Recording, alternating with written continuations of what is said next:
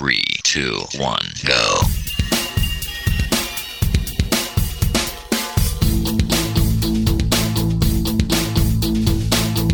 Enredando, la informática que se escucha.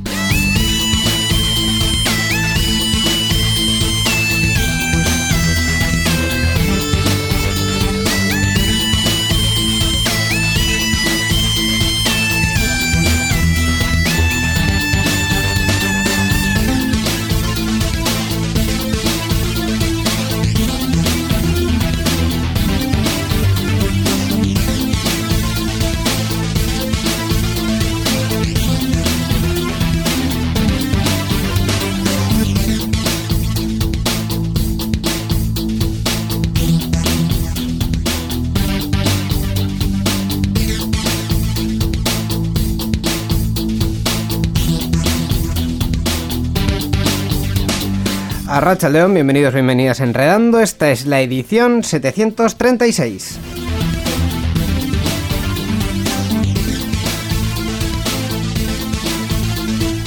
Qué poquito nos queda, Miquel, ¿eh? Qué poquito nos queda. Apenas dos programitas y esto ya está, está hecho, está terminado. Con Oh. este tres. Hola, ¿qué tal, Íñigo Sendino? Yo ya, oh, yo ya, de momento ya me he quitado el sallo, porque ya hemos pasado el 40 de mayo. Eh, eso sí, eso sí. Así que ya me he quitado el sallo. Te voy a mezclar un poco las cosas esta, esta semana porque voy a empezar con una cosa de actualidad que viene a colación de un spam tremendo. Ah, bien. Eh, este fin de semana es el E3, ¿vale? Para Ajá. que los oyentes se sitúen del 12 al 15 de junio. eh, se presentan muchas cosas en muchos Eh, es una feria de videojuegos, eh, Es- la más grande del mundo en Estados Unidos. Efectivamente, que este Eso. año no va a ser en Estados Unidos, va a ser online y todas estas... Bueno, lo que haya estar allí también, supongo. No, lo que haya estará un poco en en la nube. De- de- por todo el mundo, vale. Sí, básicamente. Sí. Entonces, eh, la- esa es la parte de la actualidad, evento de videojuegos, donde las grandes empresas, Sony no, pero Microsoft, Nintendo, Ubisoft, Capcom, todas estas... Sony no. Sony no, Sony Ah. ha dicho que, que, Ah, por su cuenta. que van por su cuenta, Vale, pero el resto van a estar en ese fin de semana haciendo presentaciones bajo el marco del E3. sí. Esa es la parte de actualidad. La parte del spam es que lo vamos a emitir en directo, eh, en concreto el equipo de Gaming Room, en twitch.tv barra euskadigital. Eh, bien. Eh, ahora es muy intempestivas. El, el sábado 12, el, sí, el sábado 12 empezamos a las eh, 8 y media, bien. El domingo 13 empezamos a las 6 y media de la tarde y la expectativa es ir hasta las 2 de la mañana. Bien. Y el martes 15, como Nintendo es así de especial, se ha puesto el martes ella sola, pues eh, Nintendo desde las 5 y media. Pero tú no tarde. puedes hablar más de Nintendo, sí es tu amor secreto.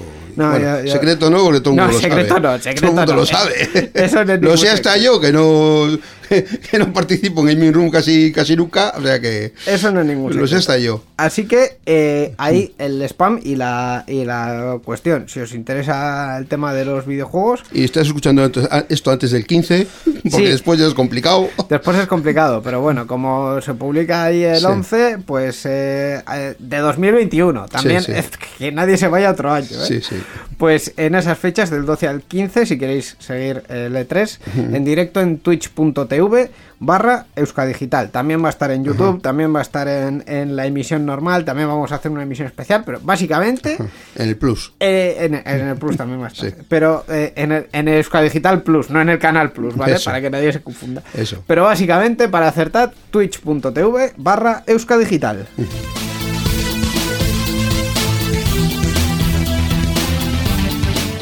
Y dicho esto, pues vamos a ir ya con. Sí, porque este tenemos un enredando para hacer hoy, ¿eh? Tenemos un enredando que hacer, no vamos Bien, a bien. hablar aquí de videojuegos, vamos a hablar de otras cosas y vamos a hablar de cosas muy interesantes que han pasado esta semana con nuestro invitado. Eso es porque esta semana toca invitado y en este programa nos acompaña Álvaro Fierro de Culturmetría. Culturmetría, perdón. Álvaro es doctor en Economía por la Universidad del País Vasco, ha realizado una estancia de investigación en la Universidad de Leicester, en Reino Unido, y su formación académica y profesional está centrada en la economía aplicada y la cultura. En el ámbito profesional es fundador de la empresa Cultumetría, como ya hemos dicho, en la que generalmente lleva la investigación y la coordinación de proyectos. Asimismo es profe- profesor visitante en la Universidad Complutense de Madrid, concretamente en el máster de Gestión Cultural e Innovación Social, así como colaborador en el grado de Data Análisis de la Universidad de Mondragón, donde imparte el módulo Ética y Big Data. Por otro lado, colabora con instituciones público-privadas en la gestión cultural y en la evaluación de proyectos o políticas públicas con diversos gobiernos autonómicos de la comunidad autónoma vasca, entre ellos. Por último, ha dirigido y escrito documentales musicales premiados en varios festivales. Bueno, pues ahora vamos a poder seguir comentando estas cosas con él porque ya lo tenemos aquí. Hola Álvaro, bienvenido a Enredando. Hola, muy buenas. Gracias por la invitación. Gracias por acudir. Gracias a ti por acudir, eso es. Eh, empezando por el principio, ¿qué es cultumetría? ¿Qué os dedicáis en, en esta empresa? Bueno, para contestar e intentar que, explicar bien en qué consiste cultumetría, utilizo una, una pregunta que me hace mi madre muy a menudo, que es, hijo, ¿tú a qué te dedicas? Si consigo, eh, bueno, transmitírselo y que lo entienda, pues, bueno, habré cumplido un poco el objetivo, ¿no? Que, que es el de divulgar la importancia de la medición y, de la evaluación, tanto de las políticas públicas como de los proyectos culturales, para entenderlos más que desde el punto de vista económico, desde el punto de vista social, el impacto social que genera entre la ciudadanía. Y un poco el reto consiste en, pues bueno, en tangibilizar eh, cosas tan subjetivas como, como, la emoción, como la percepción, como eh, la reflexión, el pensamiento crítico y otros tantos eh, bueno, inputs que, que genera el consumo y la actividad cultural. Una actividad cultural que me supongo que en los últimos dos años eh, habréis tenido, como, como todos eh, los que están en, ese meollo, eh, verdaderos problemas para, para, avanzar y para poder seguir adelante en la, en la producción cultural, ¿no? Sí, bueno, en mi caso como trabajo en la consultoría no lo he achacado tanto, pero sí es cierto que proyectos con los que colaboro más eh, enfocados a las artes escénicas, a las artes vivas y todo lo que es, bueno, eh, subirse a un escenario y actuar, no digamos el teatro de calle, este tipo de cosas, pues sí, lo, lo han pasado mal y lo están pasando muy mal y, esperemos que no les quede mucho tiempo para reorientar el rumbo, pero, pero bueno, sí, ha, estado fastidiada, está fastidiada la cosa, sí.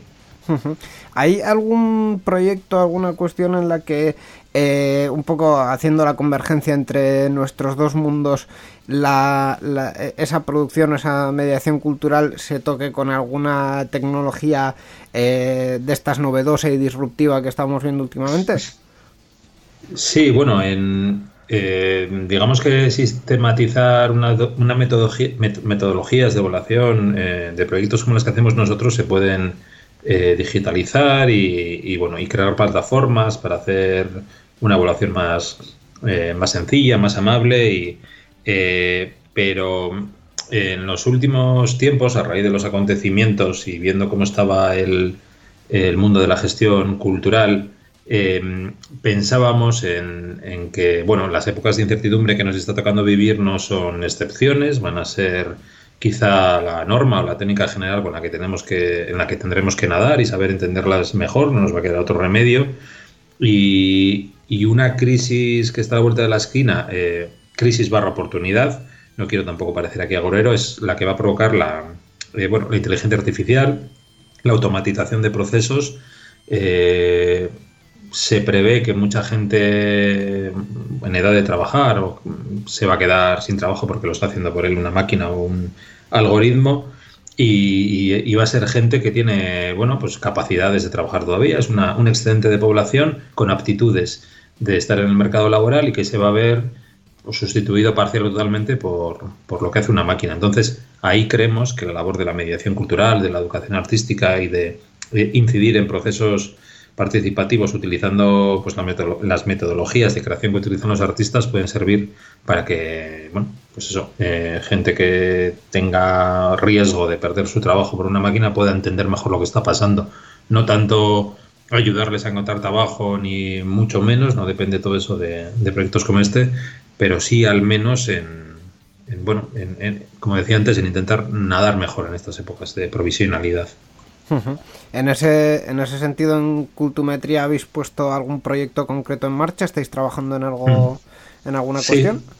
Hemos puesto un, proyecto que se llamaba iNot, eh, que, bueno, eh, precisamente marida ese binomio eh, en la que, bueno, no hay investigaciones previas, o al menos tan concretas, eh, de cómo la mediación cultural puede ayudar a paliar los efectos adversos potenciales siempre que puede generar la inteligencia artificial y mm, hemos desarrollado un, plan de trabajo eh, en base a residencias en la que diversos expertos y expertas en el mundo de la gestión de la mediación cultural y de la inteligencia artificial eh, van a, bueno, no sé si a hacer una receta o, o algo similar, eh, pero que nos sirva mm, de reflexión para, para, bueno, entender un poco mejor lo que está pasando. En esas estamos este año, pero queremos eh, queremos utilizar Euskadi como caso piloto, hacer tres, residencias este año en, cada una de las tres capitales vascas y el año que viene llevarlo al Estado y el siguiente a nivel europeo y estamos en plena búsqueda de financiación, por supuesto. En el otro espectro, digamos, un poquito más eh, tecnológico de tu, de tu experiencia, comentábamos eh, las cuestiones sobre Big Data. Eh, hay muchos conceptos mm, grandes que, hemos comentado últimamente. Hace la temporada pasada, sobre todo, hablamos mucho de blockchain, que es eh, de estos conceptos grandes y, modernos que, hay veces que no sabemos muy bien por dónde cogerlos. Y yo creo que el Big Data es, es otro. ¿no? ¿Cómo podemos definir el Big Data para alguien que no sabe lo que es? Pues a ver, yo con el paso del tiempo me he vuelto un poco cínico, no sé si me permitís serlo en este programa. Em, comparo la evolución del Big Data o la llegada del Big Data, sí, la evolución del Big Data a, la evolución de la magdalena al cupcake. Ah. Pasas por pasas por, por una magdalena del Eroski, pues no sé cuánto te puede valer, 20 em, céntimos o lo que sea, le pones un par de almendras por encima y se convierte en un muffin y luego ya pasas al cupcake que tiene una guinda encima y no sé qué, ya te vale en el Starbucks o donde sea 1,50. ¿no? Yo creo que la propia palabra Big Data, que en su momento eh, bueno, fue, fue, una disrupción y, y, es cierto que vivimos en un momento donde no donde los datos que se están creando eh, tanto de manera em, no lo sé cómo decir voluntaria como obligada es más que nunca y esos datos se pueden aprovechar tanto para hacer el bien como para hacer el mal, que es un poco lo que creo que es lo que está pasando, eh, el uso que se está dando de, los datos. Eh, pero la evolución de la que comentaba, que es pasar del análisis de datos al Big Data, ha tenido cierto, a mi juicio siempre, marketing por, por encima.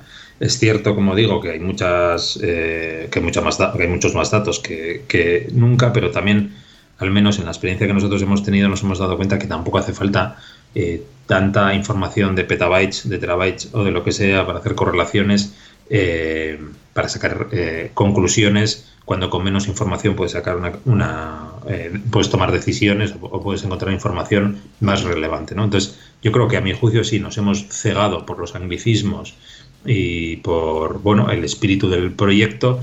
Eh, yo también me he encontrado en mi trabajo diario que, bueno que la gente no lo entiende muy bien, pero le parece muy guay y le hablas de KPIs y ya te compran el, proyecto y no creo que sea para tanto. Yo al menos lo que nosotros en Cultumetría hemos deducido es que no te hacen falta tantos datos que, que un exceso de análisis conduce a la parálisis y que busques cuatro, cuatro indicadores, cuatro datos y que hagas una evaluación sistemática de tu de tu proyecto y que, y que no te dejes cegar por, por, tanta información que puede ser, pues bueno, a veces interesante, pero la mayoría de las veces, por lo menos ya digo que a mi juicio, pues no tanto. Sí, que al final eh, puedes tener una base de datos gigantesca y que haga millones de correlaciones, pero lo que te da información real o que te, lo que te da un valor real pueden ser eh, cuatro o cinco de esos, de esos parámetros, de esos indicadores y, el, y el resto está ahí, pero no, Sí, de hecho, con el tema de correlaciones, también, bueno, quien haya hecho cualquier eh, curso de estadística o quien haya estudiado estadística o tenga mínimos conocimientos, eh, pasa un poco con, bueno, con los análisis que se realizan, ¿no? Una correlación no son más que dos variables moviéndose en la misma dirección o en dirección contraria o, o no tienen ninguna relación. Eso no significa nada. No, a veces oyes que, bueno, una cosa es causa de otra porque hay una correlación, para nada simplemente teniendo un poco de sentido común puedes cruzar dos variables y ver que efectivamente puede, al haber una correlación positiva, puede haber una relación. Pero de ahí a sacar conclusiones, como a veces leemos en prensa, porque el Big Data nos ha dicho que tal o cual, pues es muy, muy aventurado, ¿no? Estamos en un ámbito, el de las ciencias sociales, donde no existe la causalidad y donde los análisis cuantitativos, los análisis de regresión lineal multivariante que se utilizan normalmente para esto, bueno, hay que tomarlos como lo que son, ¿no? Como una aproximación. eso no quita para que, para que el análisis de datos en sí no sea divertido y sea, y sea bonito, y, pero bueno, de ahí a sacar conclusiones o interpretaciones a veces tan bueno, concluyentes como vimos, pues hay un, hay un trecho. Pues eh, yo creo que mm, con esto eh, tenemos ya una carta de presentación de nuestro invitado, así que sin más dilación vamos a, a lo que hemos venido, que es a comentar la actualidad tecnológica. Participa con nosotros en Enredando. Envía tus mensajes al email oyentes@enredando.net o a través de nuestra página web en www.enredando.net. También estamos en Twitter. Sigue al usuario Enredadores. Esperamos tus comentarios.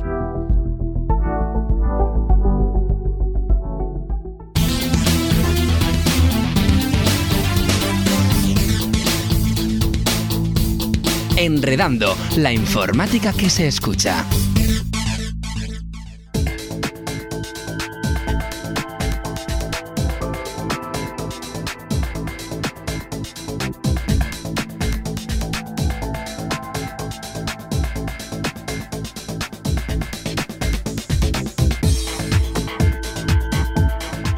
Comenzamos la actualidad eh, tecnológica hablando, pues, como siempre, de una noticia sobre GNU Linux en esta sección llamada Linux. Sí, sí. Eh, y esta vez vamos a hablar.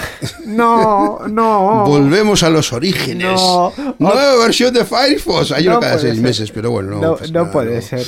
Bueno, eh, espero que esta versión de Firefox la comentemos mm. porque realmente ha tenido algo interesante. porque tiene un nuevo diseño y menos notificaciones. Mozilla ah. ha lanzado la nueva versión de su navegador Firefox versión 89, la cual incluye un diseño novedoso con pestañas flotantes, una menor cantidad de notificaciones y una interfaz renovada que requiere hacer menos clics para realizar las mismas acciones que en versiones anteriores. El navegador ya se puede descargar en su versión final en dispositivos Android, iOS y ordenadores con sistema operativo Windows, Mac y GNU Linux. La nueva interfaz muestra unas, unas, nuevas pestañas flotantes que no se encuentran conectadas a la barra de búsqueda, así como un botón para guardar la página web en un bolsillo, se llaman así bolsillo, en la zona superior derecha a los que se pueden añadir etiquetas. Además, el menú desplegable de la derecha del navegador ha sido simplificado para permitir realizar acciones con la menor cantidad de clics e interacciones posibles. Y también se renuevan los iconos de esa parte. Mozilla asegura que ha trabajado en Firefox 89 para eliminar el, desorden, lo llaman así, desorden, y que el navegador pues emitirá menos notificaciones para no interrumpir al usuario. Eso está muy bien y además luego comentaremos que más o menos es eh, la tendencia que está cogiendo mm, eh, todo el mundo de la navegación, efectivamente. Todo el mundo de la navegación y, en, general todo lo orientado a la usabilidad eh, está mm. buscando ya que recibamos menos información porque es... Eh, Para no saturarnos también, sobre todo. Efectivamente, pues esa versión nueva de Firefox, la versión 89 que ya está disponible en Windows, Mac, Linux, Android y iOS. Eso es. Y esta noticia que, como siempre, nos la ha traído el GLUB. El GLUB es la Asociación en Vizcaya de Usuarios de GNU Linux que se dedica a promover el uso del software libre tanto en el ámbito público como en las empresas y usuarios particulares. Y tenemos una página web. La dirección es glub.bit, glv.bit latina z. La informática que se escucha.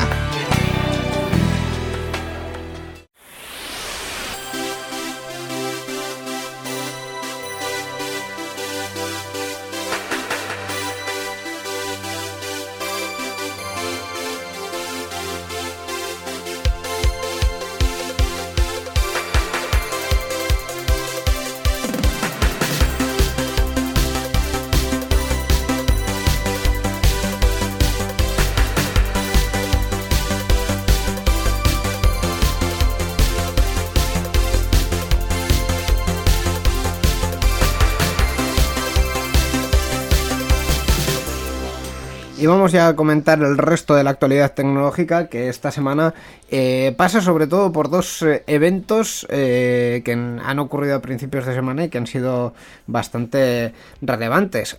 uno de ellos, el pasado martes, ha sido un fallo en un sistema en concreto que ha provocado caídas de multitud de webs en todo el mundo. Sí, pues un error de red en la red de distribución, se llama CDN, esa redistribución del servidor Fastly, ha provocado la caída de multitud de páginas web en todo el mundo. El, eh, eso ocurrió el pasado martes, día 8, hacia el mediodía. Y entre las páginas caídas se incluyen medios de comunicación como el New York Times, eh, The Guardian, CNN, Ash o La Sexta, y plataformas sociales como Twitch o Reddit.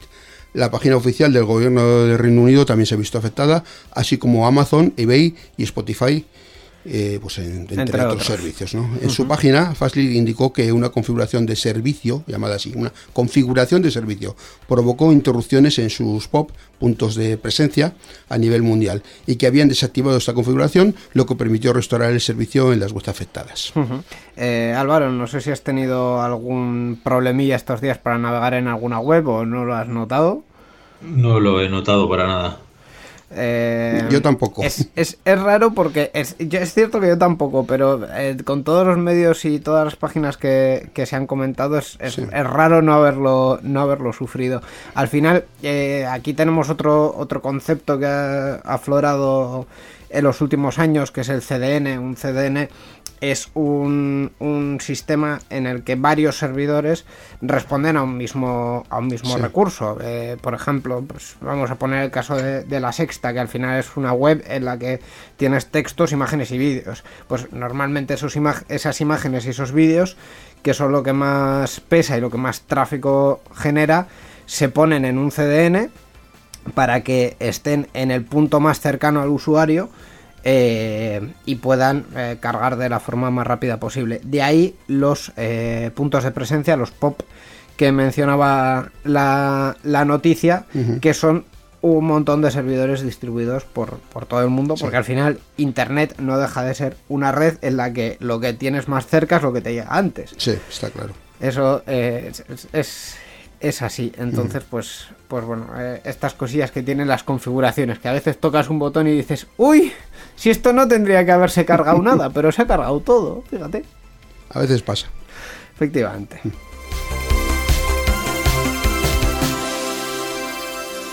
Vamos con otra con otra noticia, yo creo que con más chicha, que ha sido la presentación de, de Apple. Esta La Keynote se llama la, así, la ¿no? Keynote de Apple, efectivamente. Esta semana eh, Apple ha inaugurado su conferencia de desarrolladores. Menudo tomate tienen con los desarrolladores.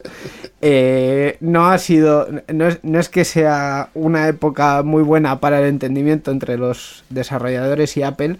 Em, y han eh, presentado, eh, normalmente estas presentaciones suelen, suelen ser muy enfocadas a, a lo que puede realmente hacer un desarrollador eh, para, para el iPhone o para el Mac, eh, recursos nuevos sobre todo. Sí. Pero en esta presentación este año ha habido unos pequeños cambios y uno de ellos ha sido que a los pobres desarrolladores nos los han dejado muy desamparados. Ninguneaos totalmente, ¿no? Sí, sí, ha habido algunas presentaciones eh, interesantes, como que ahora la, la plataforma de desarrollo de Apple eh, va a tener algunas cuestiones en la, en la nube, de forma que eh, pues vas a poder hacer eh, desarrollos desde tu iPhone o tu iPad, además desde además que desde el Mac y que va a haber a- algunas otras plataformas de prueba para las aplicaciones que se desarrollan para Mac, pero pero hasta ahí, ¿eh? no, no ha habido mucho más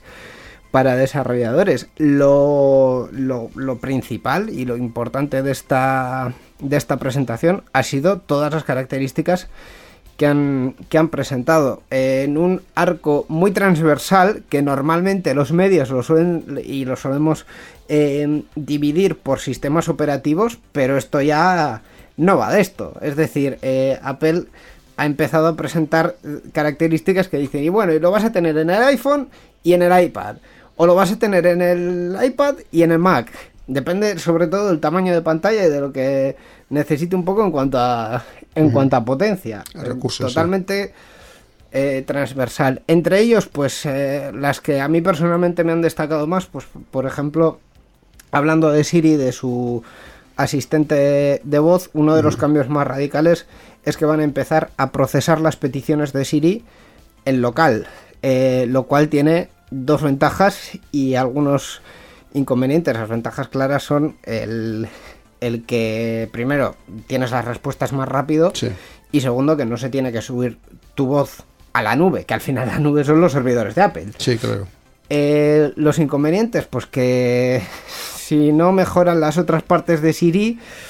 eh, No entiende mucho, a No, veces no. no. entiende lo que debe, ¿no? Siri, Siri tiene mm, poca, poca inteligencia, mucho artificial, pero poca, poca inteligencia. Eh, en el resto eh, le han pegado un repaso a Apple Maps para que se parezca un poquito más a, a lo que esperamos, digamos, comparándolo con, Sí. con Google, edificios en 3D, eh, calles con varios carriles, o sea, realmente la, la visualización es eh, muy chula y es muy acertada, muy exacta con la... O sea, que se, se va pareciendo a lo que Sí, llevamos un montón de tiempo teniendo ya en Google. Sí, sí, sí, sí, básicamente. Una novedad muy importante, sí, sí, muy importante. Básicamente. Eh, también han metido cosas interesantes en la aplicación de Wallet, en la aplicación de eh, cartera, entre comillas, Ajá. porque ahora puedes tener, eh, empezaron eh, poniendo entradas y tarjetas de fidelización, luego podías poner tarjetas de, de crédito o de débito para pagar. Y ahora eh, están añadiendo también eh, tarjetas para, para abrir el coche, que eso ya lo vimos en, en la presentación anterior de Apple. Eh, tarjetas para tu casa y documentos de identidad. Que esto obviamente va a empezar por Estados Unidos. Pero... Para el DNI electrónico en un futuro, por ejemplo, o algo así, ¿no? Sí, sobre todo para llevar una copia digital de tu, Sí, de tu DNI certificado de tu DNI, sí. como quería hacer la DGT Sí. con el carnet de conducir y Europa también está un poco en esto. Sí. Eh, así que eh, lo que pasa es que Europa va por otro por otro lado y va más bien al revés, a la de obligar a los a las empresas a, a utilizar su sistema. Pero pero bueno. Y, y no o sea sé. que cuando me toque renovarme el DNI, que me toca el DNI no, el, el, el carnet de conducir que me toca dentro de poco, ¿me van a hacer algo raro? o- No, no, no. De momento no, ¿no? Va a ser, va a ser absolutamente lo, lo mismo. Si acaso Apple incluirá Sí. el modelo del carnet de conducir español en su sistema, Ya. pero vamos, tampoco va a haber eh, mucho más. Una cosa muy guay y muy interesante que han puesto es eh, reconocimiento de texto en las imágenes. Ahora, cuando todo, bueno, ahora, cuando salga la nueva versión de- Sí. del software, eh, cuando tú hagas una foto, todo lo que haya que parezca texto o sea texto, lo vas a poder seleccionar, copiar y pegar, aunque sea texto manuscrito. Ya, ya, O sea, que eso, eso está Está bien, sí. eh, muy, muy chulo. En el móvil también han puesto diferentes eh, configuraciones del, del modo de, de no molestar. Eh, algunas que se pueden saltar igualmente, que esto yo no, he- no he entendido. Eh, es la de, no, si es que en iMessage te pueden enviar un mensaje, pero aparece que no molestar, pero también le aparece al usuario un botón de notificar igualmente. Pues chico, no, sé- no sé a dónde va esto, ¿sabes? O sea, tú pones que no te molesten, pero le da igual, digamos. Tú- Tú pones que no te molesten, pero el otro puede decir, no, notifícale, que esto es urgente. Vaya, vaya. Eh, ahí abres la puerta al abuso, pero vamos, de una manera eh, terrible. Y bueno, va a ser eh, un poquito esa la, la línea. Eh, hay más novedades, pero realmente no, no, no las, no las recuerdo. Eh, ah, sí, bueno, nueva versión de, de Mac OS. Sí. Eh, la numeración del, del sistema del Mac eh, ya la han cambiado del todo. Es decir, pasábamos de la 10 punto algo a la 11 que fue la anterior a la 12 que es esta. O sea, Sí, esta es ya, la 12, sí. ya es sin punto. Mon- Monterrey. Sin, sin punto y sin nada. Monterrey. Eso es. Eh, una bonita localidad de México. Efectivamente. Eh, la nueva versión de, de- del Mac lo que trae es. eh, a mí lo que me ha, me ha destacado de todo esto es un sistema en el que tú puedes usar varios Macs o un iPad para eh, compartir el ratón entre ellos. A, a priori sin ningún tipo de configuración necesaria para arrastrar y soltar contenido entre unos y otros y para poder mover ventanas en plan de pues que tu iPad sea un, un- otro monitor de tu de tu ordenador. O sea, poder mover aplicaciones de uno a otro. Sí. Y, y contenido en plan de pues tengo una Sí, foto sí. en el iPad, la paso al, al ordenador y ese, ese paso de la, de la foto lo hace él solo por Mm. Sí, wifi, sí, sí. como sea, pero te Tú aparece. simplemente arrastras de una pantalla a la otra con el ratón y punto. Muy estilo Apple, de, Sí. de no sepas cómo se hace esto porque no te lo pero vamos te lo a hago súper fácil para que vamos, Pero para que goces. chupadísimo. Sí, sí. Entonces, eh, Álvaro, no sé si de todas las que hemos contado así un poco a cholón, ¿ha habido alguna que, que te ha interesado? ¿Has, has podido ver las, las novedades que ha habido de Apple estos días?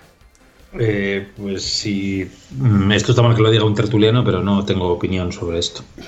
No, ninguna, ¿no, ¿no eres usuario de, de los productos Sí, de la sí. manzana? Eh, sí, soy usuario, eh, pero no lo sé, me estoy reconvertiendo a Android otra vez. Bien, Eh, bien, así me gusta. Eh, pasé de Android a, a iPhone creyendo que, bueno, pues me esperaba pues como mejor experiencia, pero, pero no, me estoy dando cuenta de que, de que no. Eh, pero por lo demás, eh, vamos, eh, no, no puedo opinar más de lo que habéis dicho.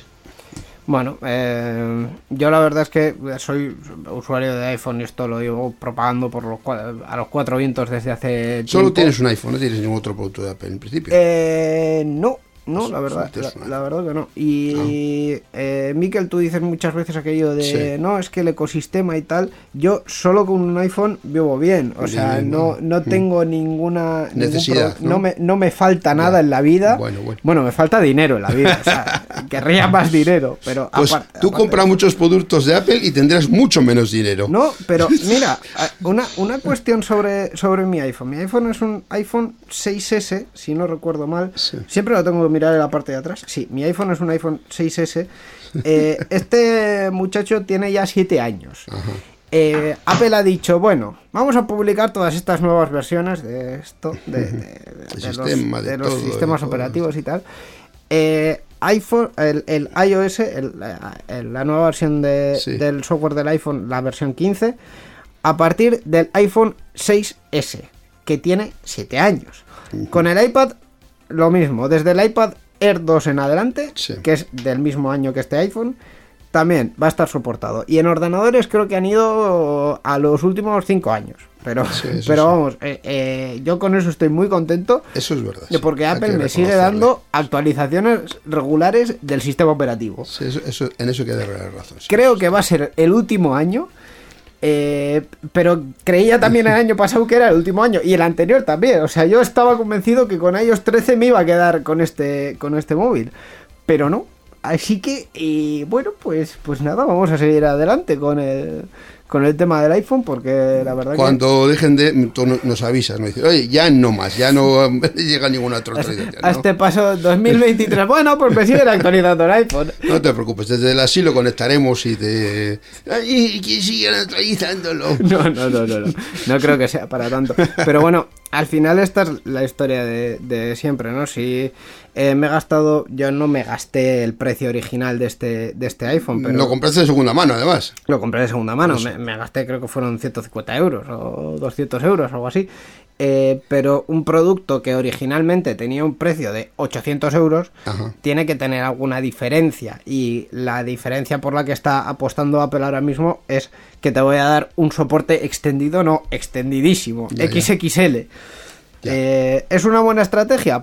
Pues no lo sé, ellos mismos verán si, se, si no se están eh, poniendo piedras en su propio tejado. Sí, porque si te dura tanto tiempo, ¿cuándo vas a cambiar de, equipo, ¿no? De, de teléfono. ¿Qué, qué, qué, qué aliciente tienes para cambiarte? Eh, esa es una muy buena pregunta. Yo, de momento, la verdad que, que ninguna. Ya, ya. Eh, pero bueno, eh, eh, sin mayor historia. Eh, por cierto, el nuevo- los nuevos software, tanto el, bueno, el hay también versiones nuevas del, del, del Apple TV Sí.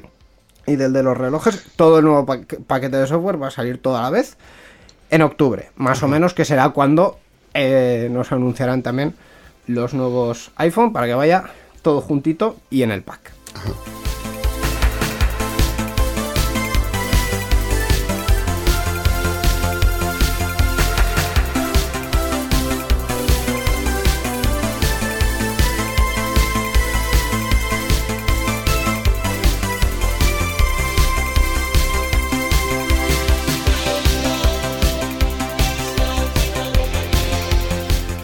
Vamos a cambiar de tercio y también de empresa para hablar de Google y en concreto de YouTube que ha hecho eh, un pequeño balance de sus pagos a, los músicos, a, bueno, a los músicos, a la industria musical en general. Sí, bueno, YouTube, en, vamos a hablar de YouTube en concreto porque ha pagado unos 4.000 millones de dólares, que son unos 3.300 millones de euros, a la industria musical en los últimos 12 meses, de los cuales un 30% procedía de los contenidos generados por los usuarios de la plataforma.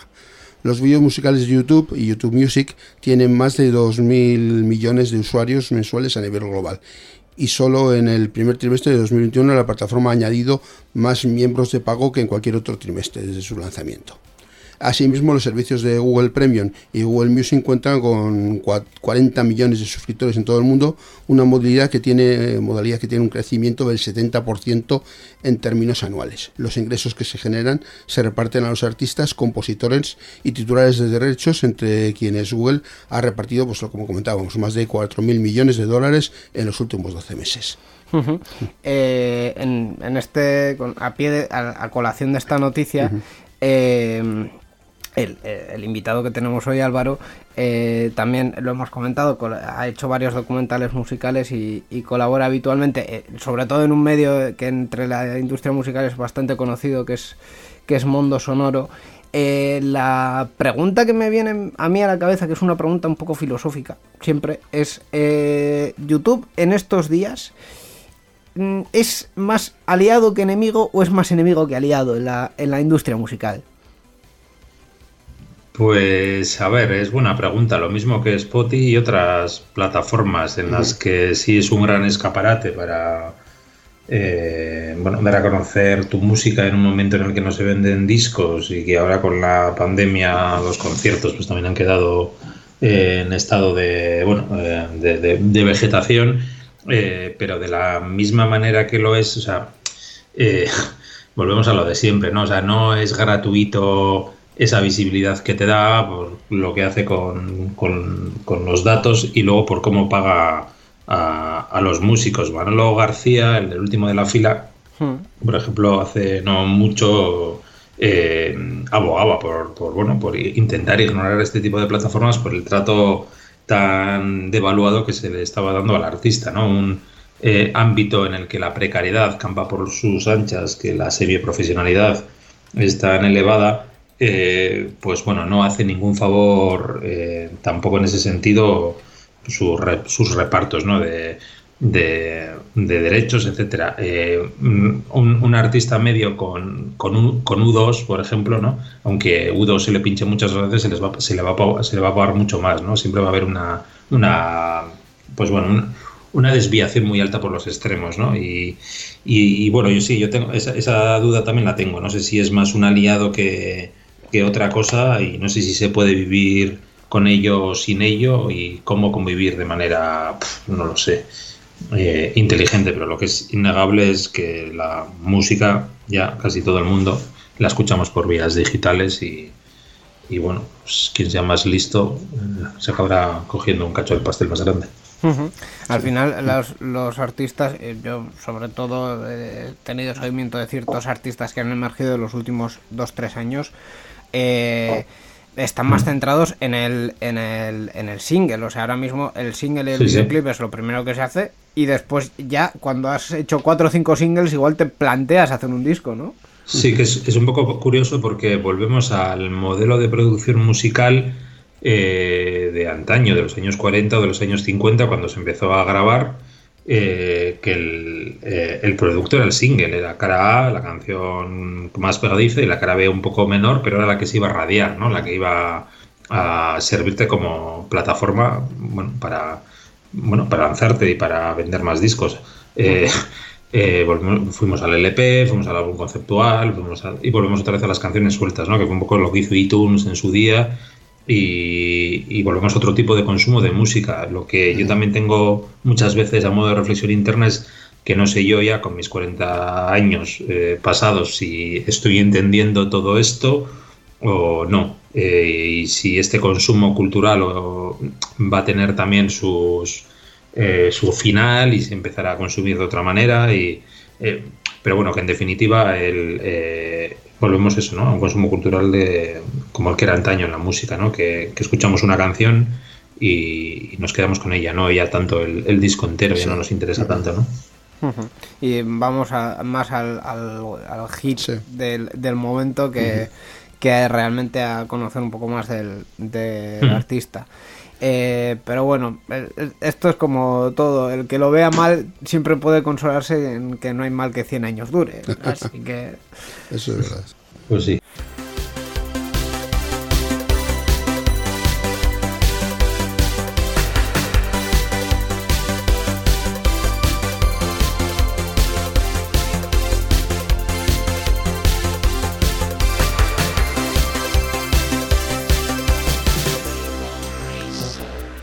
Y cambiamos de nuevo de compañía, vamos a hablar un poquito de Facebook, que sin duda ha estado un poco en las cuestiones, eh, digamos, de, de actualidad, eh, sobre todo a principio de año, con cuestiones eh, políticas. Y ahora mismo mm, están pensando en dar un cambio y cambiar de, de rumbo. En, De estrategia, sí. en- sí, de estrategia en cuanto a los personajes políticos. Sí, bueno, pues Facebook planea dejar de dar un tratamiento especial a los políticos electos y también a otras figuras influyentes que utilizan sus plataformas cuyas publi- publicaciones se consideran eh, contenido noticioso para pasar a utilizar los mismos protocolos de moderación que ya emplea para el resto de los usuarios. De los usuarios. La compañía de Mark Zuckerberg aplicaba hasta ahora una política diferente en cuanto a la moderación para los ciudadanos y los políticos electos.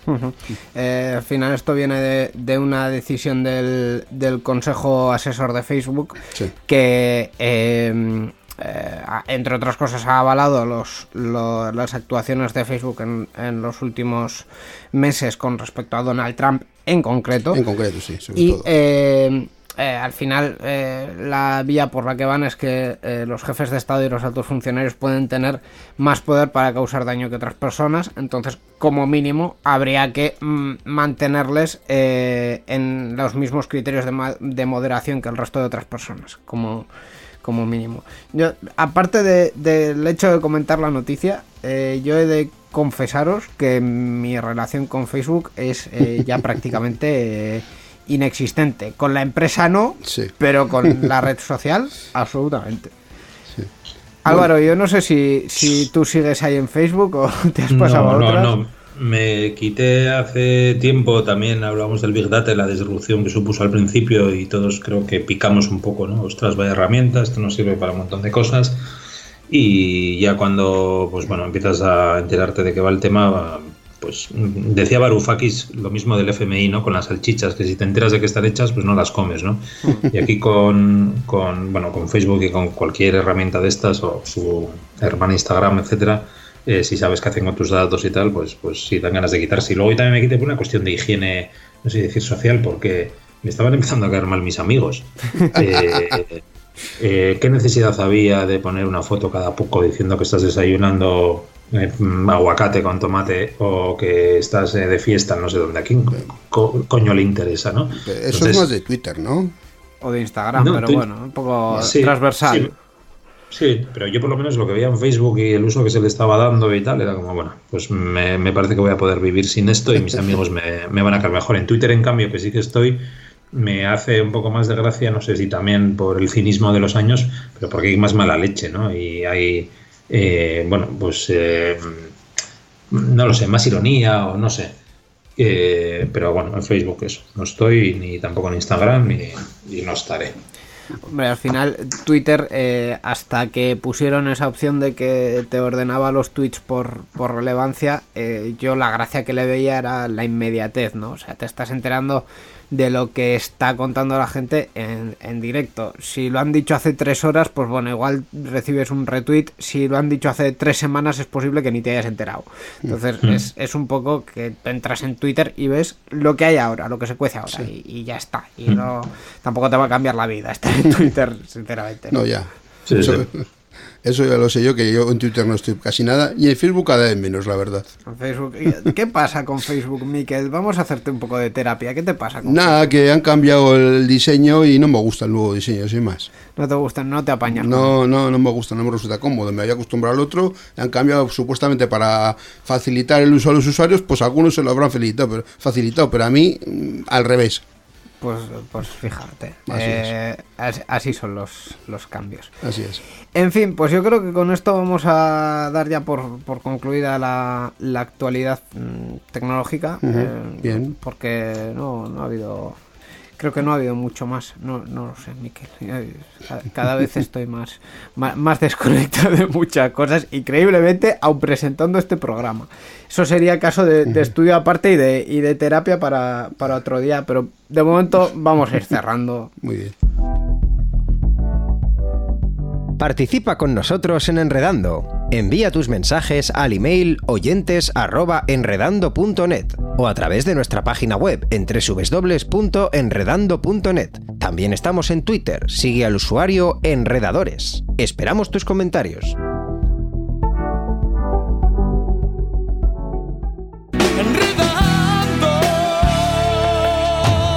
La informática que se escucha.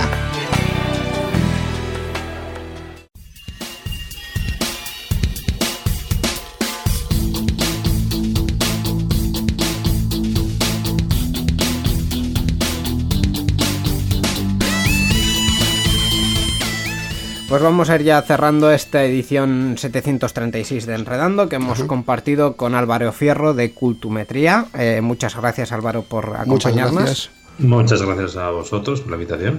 Eh, si nuestros oyentes quieren encontrarte o encontrar sobre todo Cultumetría, ¿dónde, dónde tenéis la, la información y el contacto?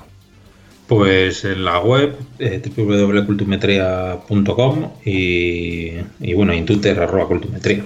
Pues ahí queda la, la referencia. Eh, www.cultumetría.com y también en Twitter Cultumetría. Lo dicho, muchas gracias y Muchas hasta la próxima Álvaro. A vosotros, muchas gracias.